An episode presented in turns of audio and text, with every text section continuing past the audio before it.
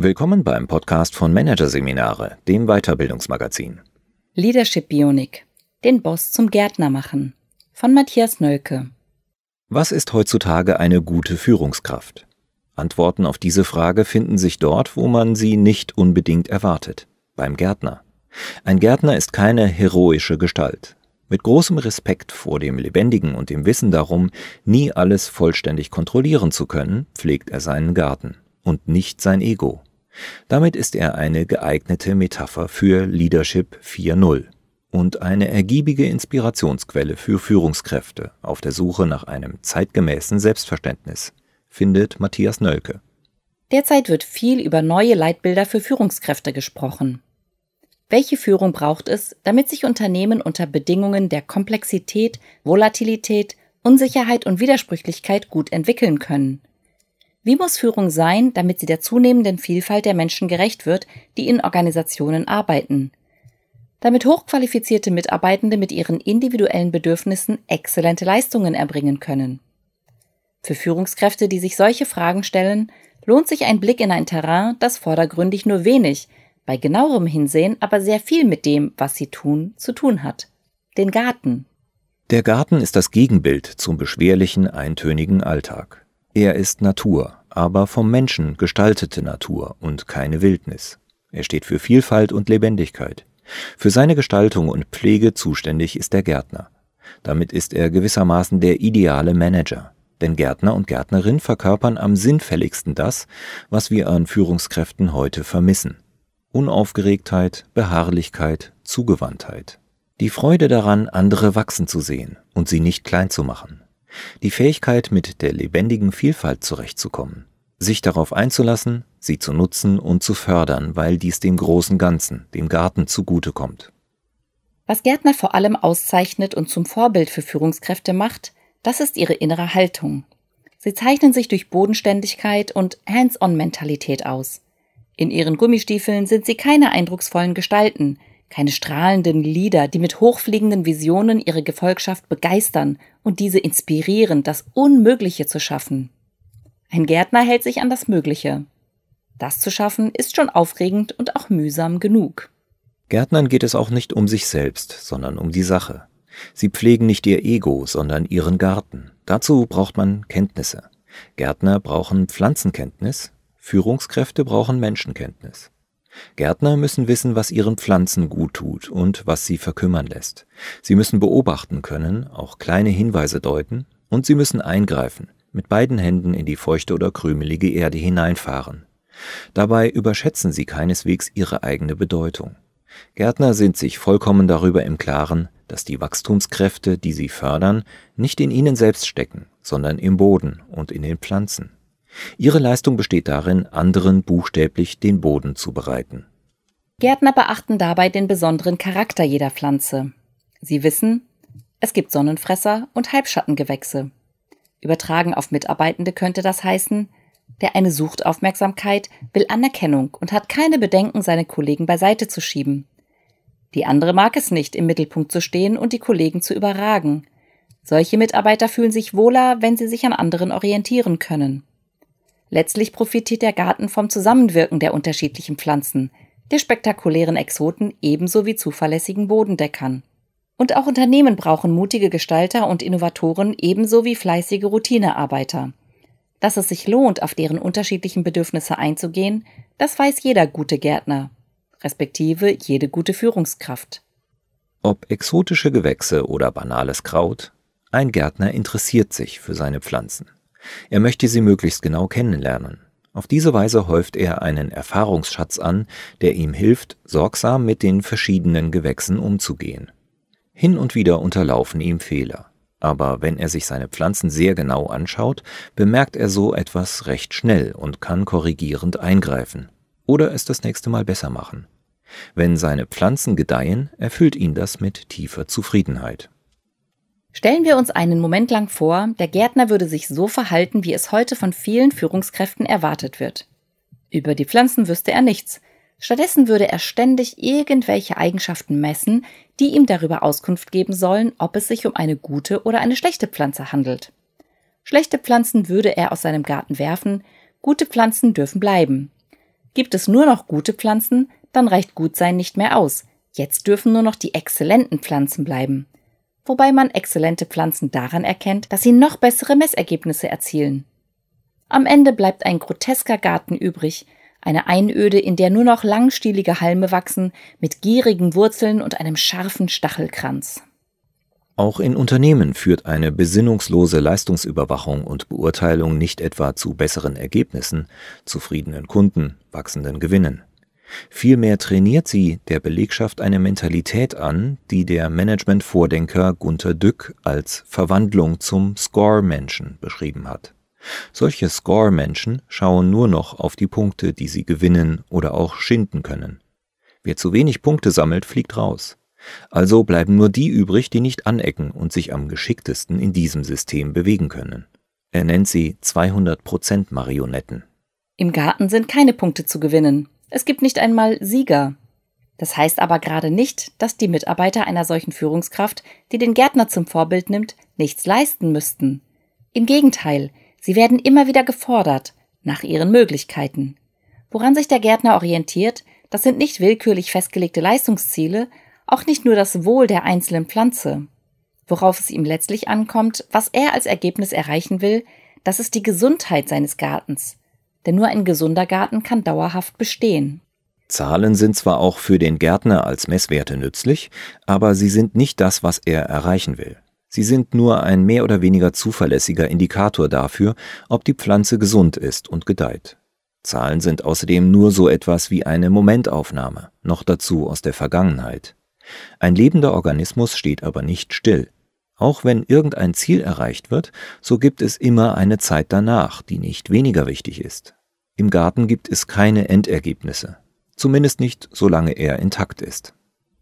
Als Gärtner braucht man ein besonderes Verhältnis zur Zeit.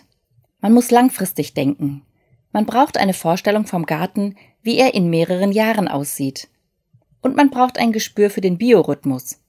Alle Lebewesen haben ihren eigenen Rhythmus. Sie schwingen zwischen Hoch- und Niedrigphasen hin und her, zwischen Aufbau und Abbau, zwischen sich sammeln und sich entäußern. Auch davon können Führungskräfte lernen. Dulden sie immer nur Hochphasen, richten sie jedes lebende System zugrunde. Ihre Abteilung, ihre Mitarbeiter und schließlich auch sich selbst. Nun stehen Führungskräfte oft unter gewaltigem Druck, der ihnen genau das abverlangt, ständig und ohne Unterbrechung für Spitzenergebnisse zu sorgen. Dass dies nicht möglich ist, sagt jedoch schon der Begriff.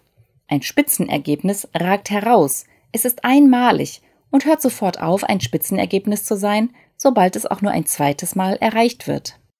Auch das heißt keineswegs, dass man seinen Anspruch auf Qualität senken muss. Nur muss man diese anders organisieren. Man muss in Rhythmen denken, Abschwung und Erholungsphasen einplanen. Und zwar nicht, wie es heute oftmals geschieht, erst wenn Mitarbeiter kurz vor dem Zusammenbruch stehen, bekommen sie eine Auszeit zugestanden. Nach immer noch weit verbreiteter Vorstellung soll eine Führungskraft die Mitarbeiter antreiben und dafür sorgen, dass sie nicht in Lethargie oder Routine versinken. Auch neuere Konzepte betonen die aktivierende und inspirierende Funktion, die von Führungskräften ausgehen soll. Im Dauerfeuer damit jedoch produziert man nur immer tiefere Erschöpfungszustände, aus denen die Betreffenden irgendwann nicht mehr herauskommen. Ein Gärtner denkt anders. Nicht statisch, sondern in Wellen. Im Gartenjahr gibt es die Saftruhe, in der alle Lebensvorgänge verlangsamt sind, die Vegetation ausruht, um im Frühjahr mit neuer Kraft hervorzubrechen. Solche Ruhephasen werden im Berufsleben jedoch selten bewusst gestaltet, und schon gar nicht gelten sie als Angelegenheit, um die sich die Führungskraft zu kümmern hätte. Dabei wäre es für Führungskräfte eine lohnende Aufgabe, die erschöpften Mitarbeiter buchstäblich zu beruhigen, ihnen Zeit zu geben, Kraft zu sammeln. Jeder braucht Ruhephasen, um seine Kräfte zu erhalten. Immer wieder. Allerdings nicht schematisch. Man kann jemanden nicht in eine Erholungsphase schicken, der gerade unter Dampf steht. Wie bei den verschiedenen Pflanzen, so sind auch die Phasenlängen der Menschen höchst unterschiedlich. Das gleiche gilt für Teams, Aufgaben und Projekte. Was Führungskräfte daher entwickeln müssen, ist ein Gespür für den jeweiligen Biorhythmus. Wer braucht wann Antrieb und Inspiration? Wann Zeit zum Reflektieren, Zeit für Erholung? Biorhythmus heißt auch, irgendwann geht es wieder nach oben. Irgendwann muss man auch wieder aus seiner Saftruhe herauskommen. Einerseits gibt einem das Zuversicht, denn manche, die sich in einem Tief befinden, graben sich regelrecht darin ein, weil sie nicht glauben können, dass sich ihr Zustand jemals wieder ändert. Andererseits verhindert es auch, dass man sich auf dem niedrigen Niveau einrichtet, in seiner Komfortzone, wie es gelegentlich heißt, oder dass man gar abgeschrieben wird. Auch das unterläuft Führungskräften, die allzu statisch denken. Sie halten einen Mitarbeitenden, der gerade Schonung braucht, dauerhaft für nicht belastbar. Es ist ihnen nicht bewusst, dass der Mitarbeiter oder die Mitarbeiterin nach einer gewissen Zeit wieder gefordert werden muss, um zur Hochform aufzulaufen. Und fordern heißt zutrauen. Genau das zeichnet eine gute Führungskraft aus. Sie kennt ihre Mitarbeiterinnen und Mitarbeiter und bringt sie dazu, über sich hinauszuwachsen. Sie verfügt über ein Growth Mindset. Ein Gärtner ist pragmatisch, bodenständig und hartnäckig. Das befähigt ihn, mit dem Unvollkommenen zurechtzukommen. Jeden Tag macht er die Erfahrung, dass sein Garten nie ganz in Ordnung kommt. Da kann er noch so viel Unkraut rupfen, den Rasen durchlüften, Beete düngen und Büsche zurückschneiden. Ein Garten ist nie ganz perfekt. Ständig tauchen neue Probleme auf und die alten bleiben häufig erhalten, auch wenn sie mit noch so viel Fleiß und Geschick abgemildert werden. Der Garten lehrt Gelassenheit und Flexibilität. Wir können die destruktiven Kräfte nicht aus der Welt schaffen, sondern allenfalls zügeln. Makellosigkeit und Reinheit gibt es nicht. Wer versucht, sie zu erreichen, verschleißt seine Kräfte und endet im Desaster. Denn die eigenen Mittel sind beschränkt und auf vieles haben wir einfach keinen Einfluss. Erfahrene Gärtner wissen das und machen das Beste aus dem Unvollkommenen. Ein Garten ist nie ganz perfekt. Was man auch tut, ständig tauchen neue Probleme auf. Da kann man noch so viel Unkraut rupfen und Beete düngen. Gärtnerinnen und Gärtner wissen, dass ihr Einfluss begrenzt ist, und sie machen das Beste aus dem Unvollkommenen. Wie unangemessen das Streben nach Perfektion ist, zeigt sich dort, wo sie eben doch erreicht wird. In den Showgärten wie bei der Chelsea Flower Show. Hier sind die Gärten gerade einmal fünf Tage zu sehen.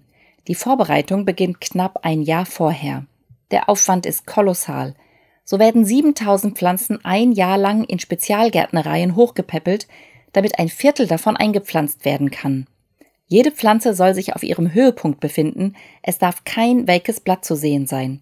Eine solche Inszenierung lässt sich mit äußerster Anstrengung fünf Tage aufrechterhalten. Anschließend bleiben drei Tage für den Abbau. Das zeigt, Perfektion ist immer nur punktuell erreichbar, in seltenen Momenten, auf die lange hingearbeitet werden muss. Danach beginnt der Verfall oder der Abbau. Für den Gärtner ist Perfektion daher überhaupt nicht anzustreben. Denn er arbeitet ja gerade nicht auf den einzelnen Moment, den erlösenden Triumph hin. Er ist ganz damit beschäftigt, den laufenden Betrieb aufrechtzuerhalten. Perfektion und Makellosigkeit passen nicht in sein zeitliches Muster. Auch Führungskräfte tun gut daran, sich von diesem Ideal zu verabschieden. Nicht nur, weil dauerhafte Perfektion ohnehin unrealistisch ist, sondern auch, weil sich der Mut zum Unperfekten oftmals auszahlt. In unserer unbeständigen, vieldeutigen VUCA-Welt ist es besonders lohnend, etwas einfach mal auszuprobieren, auch wenn es noch nicht perfekt ist. Gärten sind Ausdruck einer grundsätzlichen Zugewandtheit zum Leben, zum Leben in seiner überbordenden Vielfalt. Der Sozialbiologe Edward O. Wilson hat dafür den Begriff der Biophilie geprägt, vom altgriechischen bios gleich Leben und philein lieben. Der Garten bringt uns in Verbindung mit Organismen, die wachsen, blühen, welken und absterben. Organismen, die sich ständig verändern, die nicht steuerbar sind wie die technischen Gerätschaften, mit denen wir sie pflegen oder zurückstutzen. Organismen, die sich gegenseitig beeinflussen, die konkurrieren, einander unterstützen, sich belauschen, täuschen, chemische Botschaften senden und in einem fein verästelten Geflecht von Abhängigkeiten und Wechselwirkungen gedeihen. Gärtner wissen, dass sie immer wieder regulierend eingreifen müssen. Sie tragen Sorge, dass ihre Pflanzen gedeihen, allerdings nicht über ein zuträgliches Maß hinaus. Pflanzen, die allzu stark wuchern, schneiden sie zurück. Wenn sich eine Pflanze aggressiv über den Garten ausbreitet und das Gedeihen der anderen Pflanzen gefährdet, dann wird solch ein erfolgreiches Turbogewächs nicht etwa als Best Performer gewürdigt, geklont und neu ausgesät. Es wird entfernt. Sich um jeden Preis durchzusetzen auf Kosten anderer ist im Garten kein Erfolgsrezept, sondern wird unterbunden. Auch das kann Unternehmen inspirieren. Rücksichtslose Karrieristen richten Schaden an, sogar wenn sie exzellente Ergebnisse liefern. Dies tun sie nämlich auf Kosten von anderen.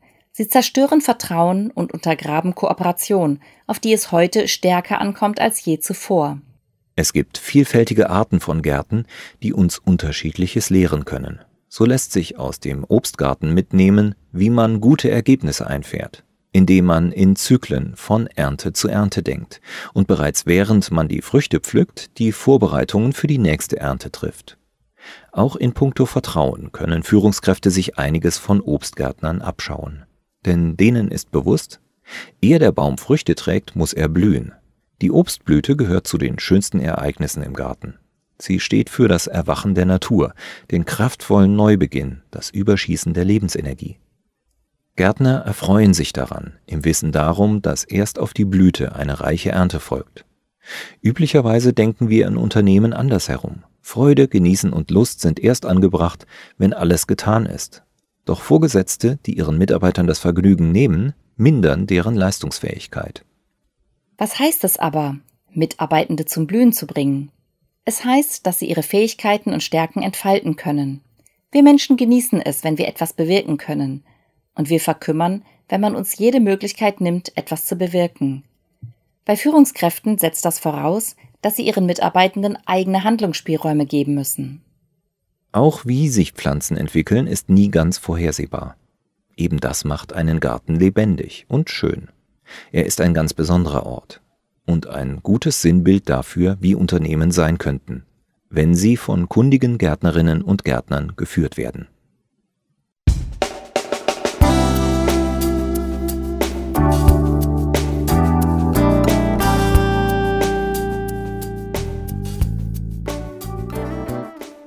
Sie hörten den Artikel Leadership Bionik, den Boss zum Gärtner machen von Matthias Nölke aus der Ausgabe August 2019 von Managerseminare, produziert von Voiceletter. Weitere Podcasts aus der aktuellen Ausgabe behandeln die Themen Gender Balance als Unternehmensziel, mehr als Frauenförderung und Corporate Moonshots, greift nach den Sternen. Weitere interessante Inhalte finden Sie auf der Homepage unter managerseminare.de und im Newsblog unter managerseminare.de/blog.